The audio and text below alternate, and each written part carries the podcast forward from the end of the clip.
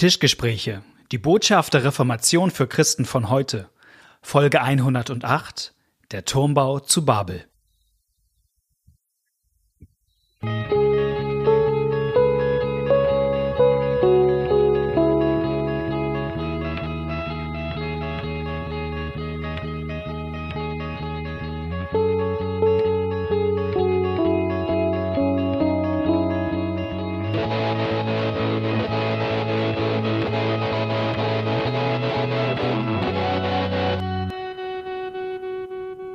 Herzlich willkommen bei den Tischgesprächen. Ich freue mich, dass ihr heute wieder mit dabei seid. Genauso wie du heute wieder mit dabei bist, Knut. Grüß dich. Moin. Ja, danke, lieber Malte, für die nette Begrüßung. Ich heiße Knut Nippe, Pastor Neustadt. Mir gegenüber sitzt Malte Detje, Pastor aus Hamburg. Wir haben uns heute getroffen am Tisch, um zu sprechen und eine Folge Tischgespräche aufzunehmen. Ihr habt uns Fragen geschickt. Wir haben uns eine ausgesucht aus einer Mail. Ja, weil wir, und wir mögen total gerne Bibelthemen. Ja. Das ist eigentlich bei uns immer, womit ihr uns immer eine super Freude machen könnt, wenn wir uns mit Bibel beschäftigen können. Das mögen wir richtig gerne. Und heute hat jemand gefragt, ey, könnt ihr euch mal mit einer Bibelgeschichte ein bisschen tiefer und intensiver beschäftigen? Und wir haben gesagt, machen wir. Und es ist die Geschichte vom Turmbau zu Babel. Ich lese einmal die E-Mail vor. Ja. Heute ist mir die Geschichte vom Turmbau zu Babel untergekommen. Und obwohl ich sie schon aus Kinderbibelzeiten kenne, verstehe ich sie ehrlich gesagt nicht so recht. Habt ihr Lust, mal eine Folge dazu zu machen? Was bedeutet es, dass die Menschen dort sagen, dass sie einen Turm bauen wollen, weil sie sonst befürchten, über die ganze Erde zerstreut zu werden? Warum möchte Gott nicht, dass sie etwas Gemeinsames schaffen und ihnen dann nichts mehr verwehrt werden können wird von allem, was sie sich vorgenommen haben zu tun? Und welche Rolle spielt da die Sprache? Also ich würde mich freuen, wenn ihr ein paar kluge Gedanken dazu habt und die weitergebt. Mail Ende. Mail Ende, ja. Genau, ein paar kluge Gedanken zu dieser Geschichte. Wollen wir die erstmal lesen oder wie, war, Ja. wie wollen wir vorgehen? Genau, So, lass uns die vorlesen? einmal vorlesen. Ja. Also, der Turmbau zu Babel. 1. Mose, Kapitel 11. Es hatte aber alle Welt einerlei Zunge und Sprache. Als sie nun nach Osten zogen, fanden sie eine Ebene im Lande Shinar und wohnten da selbst. Und sie sprachen untereinander, Wohlan, lasst uns Ziegel streichen und brennen und nahmen Ziegel als Stein und Erdharz als Mörtel und sprachen, Wohlauf, lasst uns eine Stadt und einen Turm bauen, dessen Spitze bis an den Himmel reiche, damit wir uns einen Namen machen, denn wir werden sonst zerstreut in alle Länder. Da fuhr der Herr hernieder, dass er sähe die Stadt und den Turm, die die Menschenkinder bauten. Und der Herr sprach, siehe, es ist einerlei Volk und einerlei Sprache unter ihnen allen, und dies ist der Anfang ihres Tuns. Nun wird ihnen nichts mehr verwehrt werden können von allem, was sie sich vorgenommen haben zu tun. Wohlauf, lasst uns herniederfahren und dort ihre Sprachen verwirren, dass keiner des anderen Sprache verstehe. So zerstreute sie der Herr von dort in alle Länder, dass sie aufhören mussten, die Stadt zu bauen. Daher heißt ihr Name Babel, weil der Herr da selbst verwirrt hat aller Länder Sprache, und sie wurden von dort zerstreut in alle Länder. Vielen Dank, Knut. Mailende. genau, Geschichte Textende. Ende, Textende. Ich würde vielleicht gerne einmal erstmal was sagen zu, zum Zusammenhang dieser Geschichte, weil meistens Bibelgeschichten Ja, ja, ganz wichtig. ja irgendwo stehen in einem größeren Erzählzusammenhang. Wir sind hier in der sogenannten Urgeschichte. Das ist die letzte Geschichte der sogenannten Urgeschichte, also des Auftakts der Bibel. Das sind die ersten elf Kapitel, also Schöpfung, Sündenfall, Noah und die Flut, ähm, die Völkertafel und dann kommt als Ende diese Geschichte vom sogenannten Turmbau zu Babel, bevor es dann weitergeht Mit einer Einzelperson. mit einer Einzelperson, mit Abraham und damit im Grunde auch die Geschichte Israels Ja. anfängt zu beginnen. Und das ist jetzt im Grunde noch die, die Menschheitsgeschichte, die hier erzählt wird. genau, das große Setting dann Genau. für die persönliche Heilsgeschichte sozusagen. Und ähm, die Flutgeschichte endete mit auch ein bisschen einem nüchternen Urteil Gottes. Ja. dass sich nämlich das Wesen des Menschen dadurch nicht verändert hat. Nämlich mit dem Satz, das Dichten und Trachten des menschlichen Herzens ist böse von Jugend auf. Und wenn ich das so zuspitzen darf, im Grunde erzählt diese Babel-Geschichte nochmal exemplarisch auch das wieder. Also wie es eigentlich um uns Menschen bestellt ist. Sie ist im Grunde nochmal eine nochmal eine Sintflutgeschichte in klein. Mhm. Also das, was die Sintflut groß erzählte über mehrere Kapitel, ähm, dass die Menschen nicht so sind, wie Gott sich jetzt wünscht und dass Gott dann im Grunde kommt und etwas da unternimmt, das erzählt diese, diese Babelgeschichte nochmal im Kleinen. Sie erzählt was über uns Menschen und sie erzählt was über unseren Gott. Vielleicht so viel einmal zum, zum Zusammenhang. Was ich an dieser Geschichte so besonders finde, ist, wir hatten im Vorfeld auch schon mal drüber gesprochen, Knut, ist eine, eine witzige Geschichte. Ja, das stimmt. Das muss man, glaube ich, ähm, äh, einfach mal sagen. Weil wenn man das nicht liest, dann checkt man manches nicht in der Geschichte.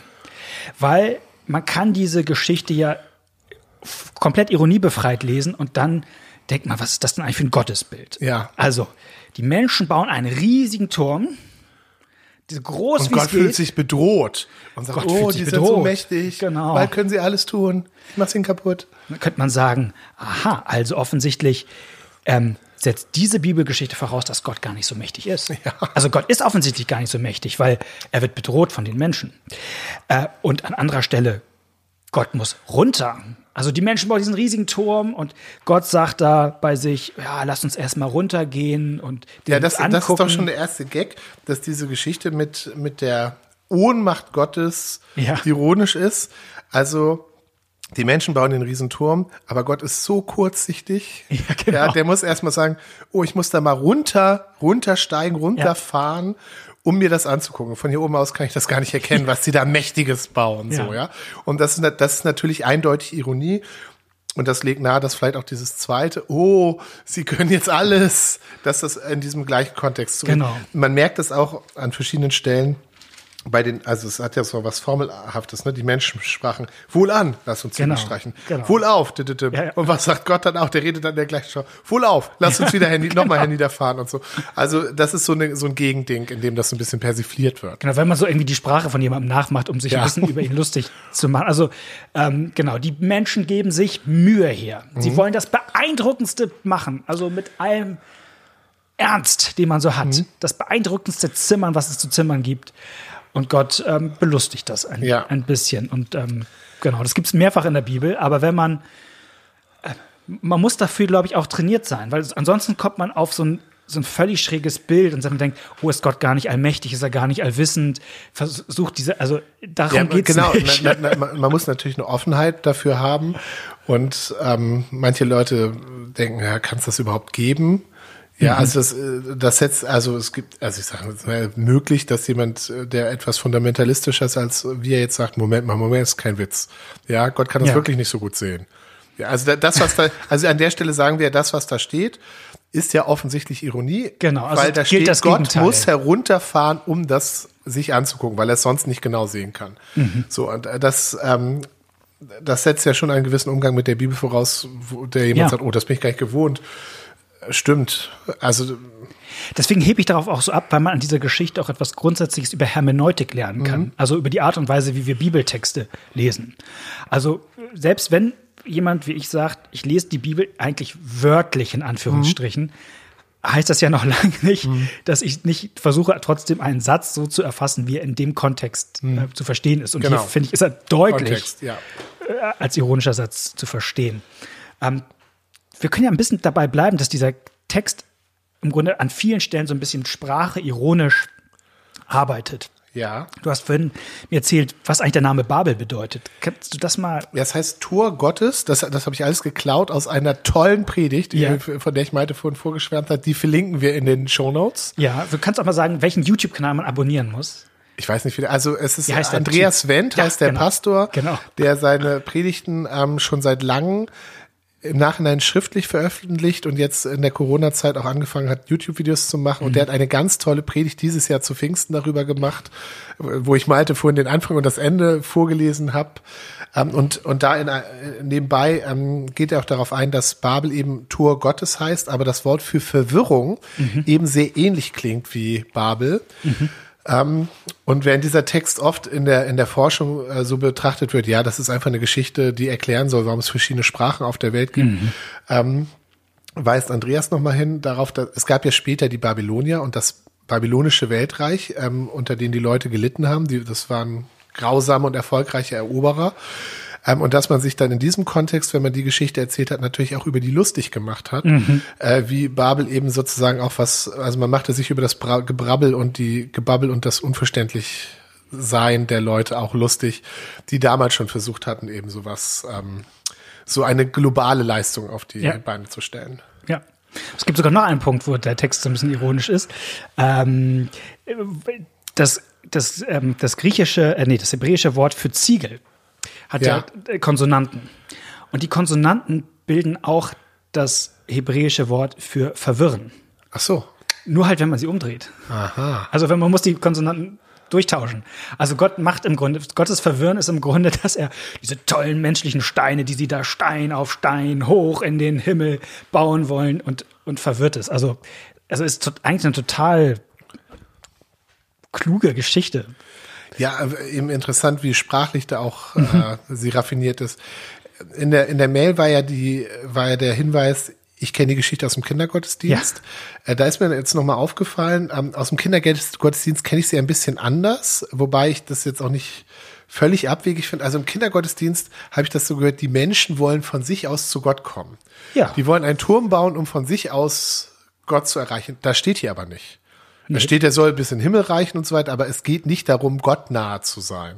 Also man, im Kindergottesdienst Mhm. wird das dann so ausgelegt, da würde ja, deswegen tut das vielleicht jetzt auch so leid, da würde jetzt der, der gut erzogene Lutheraner sagen, ja, hier ist menschliche, die Menschli Menschen wollen aus eigener Kraft zu Gott und das geht halt nicht. Und Ja, Gott würde ich auch so, das. auch so sagen. Ja, das finde ich steht aber nicht, ehrlich gesagt. Ich würde, also Ja. was berechtigt ist, was berechtigt ist, die Menschen wollen hier etwas aus eigener Kraft schaffen, was Gottes Werk ist. Aber es geht hier nicht, Gott nahe zu sein, sondern hier geht es darum, diesen Namen zu kriegen. Ja, wobei, jetzt muss ich doch mal, äh, Ja. wobei Himmel ja in, in der, äh, in, in alten Sprachen ja eigentlich nicht nur das Synonym ist für, für sozusagen den, den englischen Sky. Ja, ja. sondern im Grunde ist das Himmelreich ist ja auch, also das, das changiert ja auch. Also du, du würdest dem schon auch, dass das hier eine religiöse, Ja, würde ich schon sagen. Also in, in, dem, in dem Wort Himmel. Das ist, man könnte natürlich auch das vielleicht also sogar, von Gott reden die ja nicht. Die sind ja sehr Gott vergessen. na, vielleicht möchte man ja trotzdem in die Ewigkeit sich bauen und kann dabei Gott vergessen.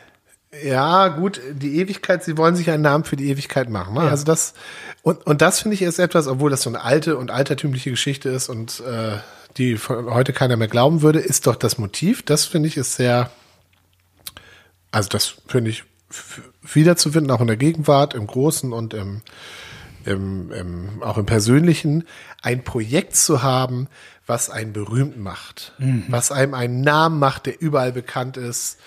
Make America Great Again, sage ich jetzt mal. Und das gibt's ja, das gibt's ja im Kleinen auch. Also, Du, meinst, du meinst, das war nicht nur früher so, so das, was in der Geschichte steht. Du nee, meinst ich glaube, dass es da- auch heute Leute gibt, Echt? dass, die, dass Leute sich hinsetzen Echt? und sagen, was kann ich machen, damit ich bekannter werde, damit ich ähm, da, damit mein Name einen guten Klang hat. Wel- Welches Buch muss ich schreiben? Ähm, Mhm. Ja, gibt's so äh, Leute, ne? Gibt, gibt's so Leute, genau. Die, die, die denken nicht als erstes, was habe ich zu sagen, was will ich gerne mal aufschreiben, sondern es gibt Leute, also, äh, also, also ich sage, ich gebe jetzt mal zu, dass als ich Schüler war und gedacht habe, was, was würde ich am liebsten werden, von Beruf habe ich gedacht Schriftsteller. Und das war nicht, weil ich fünf Geschichten hatte, die ich unbedingt zu Papier bringen wollte, sondern weil ich Schriftsteller einfach geil fand, ja. Weil ich bleiben will. Weil ich bleiben will, genau. Mhm. Und das und dieses und ich glaube, dieses sich einen Namen zu machen, das ist das ist ein Motiv, was es heute noch genauso gibt. Ja. Fame, möglichst viele Likes und so weiter. Und so. Also das steckt ist doch da überall drin. Und deswegen steht die Geschichte, glaube ich, auch da, wo sie steht, Genesis 11, weil sie nochmal grundsätzlich zeigt, was über den Menschen gilt. Ja. Also das Urteil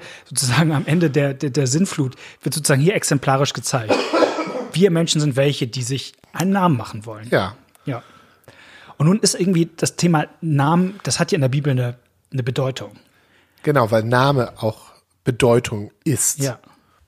Genau. Also die Leute sagen hier, sie, wir wollen uns einen Namen machen. Ja.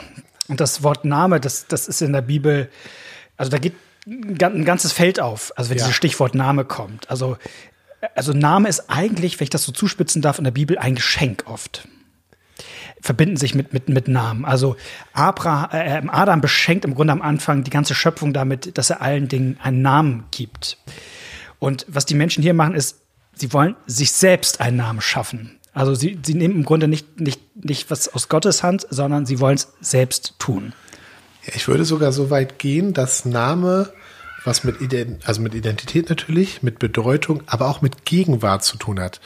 Wenn ich einen Namen nenne, dann ist die Person in gewissem Sinne mhm. gegenwärtig. Das ist besonders beim Namen Gottes, wenn man im mhm. Namen Gottes segnen soll und so weiter, ist der Ausdruck, mhm. also es ist damit ausgedrückt, dann ist Gott auch in besonderer Weise da. Also ja. deswegen, wenn man sich einen Namen macht, an den die Leute sich erinnern, ja. da steckt auch ein bisschen Unsterblichkeit drin. Ja, ja. Genau. Und du hast gesagt, es gibt im Grunde eine Gegengeschichte zu dieser. Ja, genau. Also hier haben wir eben die Geschichte, ein riesiges Volk, ein mächtiges Volk, hier ja die Menschheit sozusagen, mhm. Schließt sich zusammen und will sich einen Namen machen, will dadurch eine Beständigkeit erlangen. Und in der nächsten Geschichte, in dem nächsten Kapitel wäre die Gegengeschichte, wo Abraham von, damals noch Abraham, von Gott berufen wird. Mhm und Gott ähm, ihn auffordert, ihm zu folgen. Erinnert fast vielleicht an so eine Jüngergeschichte bei Jesus, wo ja. Jesus Leute aus ihrem Alltag herausruft, mit ihm in die Nachfolge ruft, mit ihm mitzugehen. Und hier ähm, ruft Gott Abraham in ein neues Land und sagt, verlass dein Land, verlass deine Familie, verlass deines Vaters Haus und zieh in das Land, das ich dir zeigen werde. Und damit muss Abraham alles aufgeben, was eigentlich damals Identität, Sicherung und eben auch beständig, also wer wird sich an ihn erinnern in diesem Fernland? Und Gott sagt, und ich werde dir einen neuen Namen geben. Ja, und ich werde dich äh, zum Vater vieler Völker machen und äh, du wirst ein Segen, ich werde dich segnen und du wirst ein Segen sein. Aber da ist diesen, und Abraham kennen wir heute noch, ja, der hat, das ja. hat sich erfüllt. Ja, Abraham ist, ist, ein Name ist gegenwärtig sozusagen. Ähm, und diese, diese Bedeutung und diese Würde bekommt Abraham hier von außen. Und das, was er tun muss, ist eigentlich, also eigentlich auf Gott hören, aber was sozusagen implizit ist, dann auch, was sozusagen die Kosten sind, all das aufzugeben und zu verlassen, was eigentlich einem sonst einen Namen gegeben ist. Genau das, und das funktioniert, und das, was äh, die Leute in Babel machen, funktioniert halt nicht. Und das ist eben genau die Geschichte, die dann genau danach kommt. Genau. Also im Anschluss. Ja. Und ähm, und Abraham heißt ja am Anfang gar nicht Abraham, er heißt Abraham. Ja, genau. Und er bekommt tatsächlich von Gott wortwörtlich einen neuen Namen. Ja. Er wird Abraham genannt. Ähm, dieses Motiv gibt es ja manchmal in der Bibel, dass Menschen von Gott einen Namen verliehen bekommen. Also Jakob wird Israel genannt. Ähm, Simon, Simon der, Lüg, der aus dem Lügner, dem Fersenhalter, Jakob ja, heißt Fersenhalter, ja. wird der Gottesstreiter, der, der mit Gott gekämpft hat. Ja, genau. Simon wird Petrus. Genau es gibt für jeden Christen diese Verheißung, mhm. dass jeder, also für jeden Christen heißt es also, dass Gott für ihn einen Geheimnamen hat, den er ihm erst im Himmel verrät. Das ist doch irgendwie cool, so, ja. Also Gottes geheimer Spitzname, ähm, die, für dich, Hörer mhm. oder Hörerin, Gott hat einen geheimen Namen für dich, den er dir im Himmel offenbaren wird. Ja. Ja, also diese Babelgeschichte zeigt was über die Sünde des Menschen, sich selbst mhm. einen Namen machen zu wollen. Und Gnade heißt im Grunde dass Gott mir einen Namen gibt, wenn ich das so zuspitzen Ja, und der, wie gesagt, und der Witz ist auch in beiden, dass die, die sich so alles geben, um das zu kriegen, ist dadurch für, also wir haben jetzt am ironischerweise das am, Gegenteil am, am Son genau am, ja. am, Sonntag ist ein Predigtext, wer sein Leben erhalten wird, der wird es verlieren ja, und wer ja. sein Leben verliert um meinetwillen, der wird es erhalten. Ja. Das ist hier in diesen beiden Geschichten jedenfalls bei, für den Namen könnte man sagen. Auch für die anderen. Sie wollen ja im Grunde, also die die Menschheit entsteht, wird größer und sie haben Angst, sich zu zerstreuen. Ja. Sie wollen quasi eine Macht zu bleiben genau. zusammen. Das ist ja auch eine Einheit. Sie brauchen genau. ein Projekt, was jetzt alle zusammenschweißt. Ja. Habe ich mal von jemandem, der sich so mit Leitung äh, beschäftigt hat, ein paar Jahre seines Lebens auch eine Doktorarbeit geschrieben hat, der hat mir das mal so erklärt, es gibt so verschiedene Sachen, wie man Leute motivieren kann. Prinzessin befreien, Drachen töten oder Schatz finden, ja. Also man braucht so ein gemeinsames ja. Projekt um eine Gruppe und genau das machen die hier. Ja, das bin ich. Also nur um kurz das aufzuklären. Du, du, du bist die Prinzessin. Um die Ironie, ich bin die. Achso. Genau, ich habe also Malte hat da eine Doktorarbeit geschrieben und hat mir das mal erzählt. Ja, also das äh, finde ich immer wieder. Wenn wir jetzt in diesem Rabbit Hole so drin sind, es gibt, äh, was ich völlig abgefahren finde, ist, ich kenne es in manchen christlichen Gemeinden, die so total auf Vision, wo es immer um mhm. Vision geht, die diese Geschichte nehmen und als positive Beispielgeschichte nehmen, im Sinne von, guck mal, Gott sagt hier, wenn Menschen eine gemeinsame Vision und Ziel haben, dann kann ihnen nichts mehr verwehrt werden. Daran sehen wir, wie wichtig es ist, eine gemeinsame Vision zu haben. Ich denke mir, das ist nicht die Pointe dieser Geschichte. Genau. Und ich könnte auch sagen, welche große deutsche Prediger das in einem Buch so hat, das sich sehr gut verkauft. Diese Geschichte einfach als positive Beispielgeschichte anführt. Ich denke mir, Leute, aber so machen wir das nicht. Auf jeden Fall, genau, sie erreichen das Gegenteil sie erreichen das Gegenteil. Und das ist ja vielleicht auch was, was es über uns Menschen aussagt, dass wenn wir selbst versuchen, uns zu rechtfertigen, eigentlich oft das Gegenteil mhm. erreichen davon. Um jetzt noch einmal den, den Bogen kurz abzuschließen zu dem Namen. Ähm, in meiner Taufe werde ich ja getauft. Und zwar in diese komische Formulierung. In, im Namen des Vaters, des Sohnes und des Heiligen Geistes. Im Griechischen in den Namen eigentlich. Also ich werde sozusagen in den in diesen heiligen Gottesnamen reingetauft, reingenommen. Das ist so, das ist für mich Gnade irgendwie, sozusagen in, in diesen Gottesnamen eingefügt zu werden, sag ich mal. Also so das das Gegenstück zu dieser zu dieser Babel-Geschichte und das ist vielleicht etwas, was man überhaupt sagen muss, dass dass diese Babel-Geschichte eine ist. Also wahrscheinlich muss man diese Geschichte einfach kennen, um das Neue Testament zu verstehen. Wegen, wegen Pfingsten jetzt auch? Wegen oder? Pfingsten. Ja. Und, und auch. Da, deswegen hier nochmal der Hinweis auf Andreas Wendt in den Show Notes, der, genau. der, der nämlich über diese Geschichte zu Pfingsten predigt, wie ja. es vorgeschlagen ja. ist. Und das eben dann mit der Pfingstgeschichte auch sehr gut ähm, in Kontrast beziehungsweise in Beziehung setzt. Genau. Also ich, ich finde ehrlich gesagt zwei, obwohl du ja am Anfang da ein bisschen zurückhaltender warst. Im Grunde ist schon ja auch die Jesus-Geschichte eine Gegengeschichte in dem Sinne, dass in Jesus der Himmel runterkommt. Ja, ja, das, ja, ja. So, und, und hier wird sozusagen der, schon die, die Himmelsleiter nach oben ja. gebaut und in Jesus kommt sozusagen der Himmel auf die Erden. Das ist sozusagen die, ja. die Geschichte dazu. Und das andere ist eben Pfingsten. Und, ähm, da steigt Jesus so richtig herab. Da steigt. Während Gott hier ja auch schon herabsteigt. Ja, vielleicht lass uns doch mal kurz über Pfingsten reden, weil Pfingsten ja.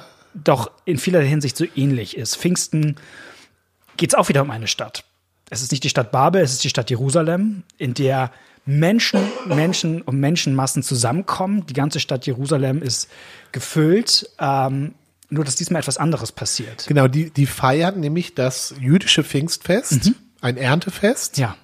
Also das muss man sagen, Pfingsten ist keine christliche Erfindung. Nee, genau. Äh, der Witz, äh, das Pfingsten, was wir jetzt feiern, das ist eine christliche, oder das heißt Erfindung, aber das ist ein christliches Fest. Aber das setzt eben bei einem jüdischen Fest an, weil mhm. bei diesem jüdischen Fest war es eben üblich, dass man auch, wenn man nicht in Jerusalem wohnt, auch wenn man nicht in Israel wohnt, aber sich äh, zum Volk Israel zählte, dass auch aus dem Ausland ähm, ja. verstreute Juden nach Hause kamen, um dieses Pfingstfest in Jerusalem zu feiern. Und genau bei diesem Fest passiert es nun, was, ähm, ich habe die Wochen jetzt nicht ganz genau drauf, was äh, Jesus bei der Himmelfahrt vorhergesagt mhm. hatte, dass er hat nämlich den Jüngern gesagt, ich gehe jetzt, aber wartet, Gott wird den Heiligen Geist schicken mhm. und der wird euch ausrüsten. Und die Jünger sitzen und warten und beten mehrere Tage, Wochen und dann kommt, ähm, dann kommt der Heilige Geist zum Pfingstfest und zwar mhm. genau an dem Fest, wo eben die ganze Stadt voll von feiernden Juden waren, die auch unterschiedliche Sprachen sprachen, also nämlich die Sprachen, ja. wo sie herkamen. Und die kriegen das physisch mit, dass der Heilige Geist kommt. Ja, es ja. gibt ein großes Brausen äh, und so weiter. Und die, und die ähm, Jünger werden dann davon ergriffen und fangen dann an, in den Sprachen derer, dieser mhm. Touristen, die sie gar nicht gelernt haben, aber der Heilige Geist gibt ihnen die Fähigkeit, in den Sprachen dieser Touristen von Gott zu erzählen.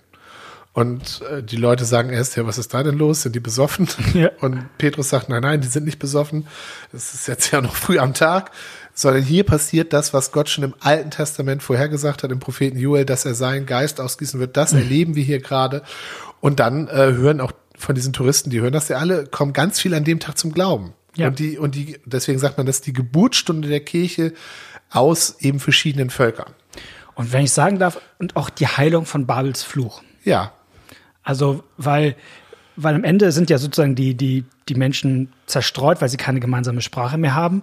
Ich habe eine so eine Kinderbibel, das das auch so, so süß nacherzählt. Also die, die versuchen dann im Grunde ihren Turm da zu bauen und der eine sagt, gib mir mal bitte die Schaufel. Und der andere gibt ihm den Ziegel oder was? Und der andere versteht einfach nur, du Blödmann. So. Weil das in seiner Sprache was anderes heißt. Okay. Und dann steht auch, na, könnt ihr euch vorstellen, so ist das schwer, gemeinsam was zu bauen. So, und ich dachte, das ist irgendwie mit Augenzwinkern, aber ich denke mir, ja, Sprachbarrieren sind auch echte Barrieren. Mhm. Und, und wenn du dich nicht miteinander kommunizieren kannst, das, das, das macht auch echt, das, das zertrennt auch. Mhm. So, und, und irgendwie Pfingsten ist, heilt, heilt das. Und, ähm, und ich denke mir auch. Ja, und zwar ohne, also in der, in der Pfingstgeschichte verstehen die sich alle, mhm. aber selbst jetzt, wenn wir, wenn wir sagen, ja gut, das ist jetzt keine, das ist ja was Symbolisches, ja, das ist jetzt ja nicht sozusagen die grundlegende Folge von Pfingsten, dass ich in ein anderes Land gehe und ähm, die Sprache der Christen mal einmal verstehe. Aber trotzdem merke ich, wenn ich in ein anderes Land ja. gehe, das ist ja erstaunlich, dass ich mit den Christen da eine Gemeinsamkeit haben Ja, und dass ja, es eine, eine. Verständigung gibt. Und ich bin da manchmal ganz, also natürlich gibt es auch Unterschiede, ja. Also wir haben hier auch so eine, so eine Partnerschaft mit Tansania und die Mhm. kommen immer und besuchen uns und manche von uns fahren dahin, ich war da noch nicht. Und manches finden die bei uns auch komisch, also dass unsere Gottesdienste nur eine Stunde dauern, das finden die aus Tansania total komisch, ja, weil da dauern die Gottesdienste drei, vier Stunden, weil die haben, jede Gemeinde hat da zehn Chöre und jeder Chor hat für den ist das eine Ehre, in jedem Gottesdienst mindestens drei Lieder zu singen. Ja, also dadurch hast du schon, also da ist auch vieles anderes und trotzdem ist es total krass, wie, wie viel Übereinstimmung und Gemeinsamkeit da ist. Und als ich meine Schwester in Neuseeland besucht habe, äh, bin ich dann mit ihr, mit ihr in die Gemeinde gegangen und der Pastor, das war keine, nicht mal eine lutherische Gemeinde, als er gehört hat, dass ich auch Pastor bin, hat er gefragt, ja, willst du nächsten Sonntag hier predigen? Und, so. und du denkst, hey, was ist das denn? Ja, also da gibt, also es gibt da eine Einigkeit über Sprach und Kultur und ähm, Milieugrenzen hinweg, sag ich mal. Und das ist, das ist das sozusagen, wo, wo was Neues geschieht. Ja, und du merkst einfach jemandem anderen an, das Wichtigste im Leben verbindet uns. Ja. Und auch wenn Ja. man sich das nur mit Händen und Füßen sagen kann. Ähm, und ich würde das sogar so zuspitzen und sagen, jemandem, der eine andere Hautfarbe hat als ich, der eine andere Sprache hat als ich, der eine andere Kultur hat als ich, der vielleicht auch andere Werte hat im Leben als ich, aber der mit mir an Jesus als Heiland glaubt, mit dem teile ich die entscheidende Sache und nicht mit jemandem, der genauso aussieht wie ich, der die gleiche Sprache hat wie ich, vielleicht gleiche Vorstellungen vom Leben hat, Die wie gleiche Spielekonsole wie du. gleiche Spielkonsole hat wie ich. Ähm, so, äh, das entsch- und, und das, ähm, das macht total viel. So, also, ähm, dass Babels Fluch im Grunde geheilt wird an Pfingsten. Ja, zwei interessant, diese Geschichte sozusagen, ähm, die Bibel legt sich selber aus ne, und äh, bei dieser Ja. Geschichte jetzt äh, vor allen Dingen Kontrastgeschichten zu lesen. Genau. Ähm, 1. Mose 12 und Ja. eben die Pfingstgeschichte. Und das ist etwas vielleicht, warum mir die Bibel immer spannend bleibt. Ähm, man könnte ja sagen, wie, wie reicht doch die Bibel einmal zu lesen, dann kenne ich doch die Geschichten. Die Das Bib- sagen meine Konfis, ne? Wenn ich so, eine, so, so was mitbringe, sagen die, ja, kenne ich schon, hatten wir schon in der Grundschule oder so. Genau, und dann würde man sagen, also äh, würde ich jetzt nicht zu Kindern sagen, aber die Bibel bleibt für mich spannend, weil man sie immer neu puzzeln kann. Ja. Also weil ich eine Geschichte mit einer anderen neu zusammenleben kann und auf einmal entsteht was ganz Neues. Und ich denke, oh, das habe ich noch gar nicht gesehen. Und ich Ja. kann mit dir wetten. Man kann die Babelgeschichte jetzt noch mal wieder mit einer anderen Geschichte zusammenlegen. Und ich denke auf einmal, wow. Also man könnte sie zum Beispiel auch legen zu dieser Geschichte von der Jakobsleiter, ne? Ja, mit Also- dem, mit dem, ja. die, die wenig später in der, in der Genesis kommt, also der Enkel dann von Abraham, Jakob, der auch irgendwie völlig am Nichts ist und mitten, also wo er im Grunde weit weg davon entfernt ist, irgendeinen Namen zu haben, weil er alles, was ihm einen Namen äh, bringen könnte, an die Wand gefahren hat in seiner Familie. Also er hat nichts mehr, nicht mal, nicht mehr ein Kissen, auf dem er schlafen kann. Ähm, da erscheint ihm die Himmelsleiter. So, Auf dem die Engel herab und herauf. Genau. Äh, in der Offenbarung taucht ja Babylon auch nochmal auf. Da Ja. gibt's auch Anklänge hier an dieses Ja, Babel. Ja, ja, ja. Also, es also, gibt, gäbe viele, aber wir sind jetzt auf der Zielgeraden, und wir können es nicht leider jede Geschichte ausziehen. ja. Ähm, ich hoffe, euch hat das ein bisschen Freude gemacht, äh, mit uns mal einzusteigen. Ähm, ich glaube, am Ende soll es nur mehr, ähm, soll es Lust machen zu mehr. Genau. Und auch Eigenentdeckung, die wir Genau. hier noch nicht gesagt oder noch gar nicht gemacht haben. Ja. Wenn ihr irgendwelche Bibelgeschichten habt, wo ihr denkt, ey, da würde mich mal interessieren, was der Knut und der Malte dazu sagen, schreibt uns gerne. Besonders gerne Bibelgeschichten. Also ähm, da machen wir immer gerne was zu. Dann schreibt uns eine E-Mail an tischgespräche.gmx.net, Tischgespräche mit AE. Und wenn wir es uns zutrauen, machen wir da vielleicht mal eine Folge zu. In jedem Fall danken wir euch fürs Zuhören und freuen uns, wenn wir uns in zwei Wochen wieder hören. Tschüss. Ciao.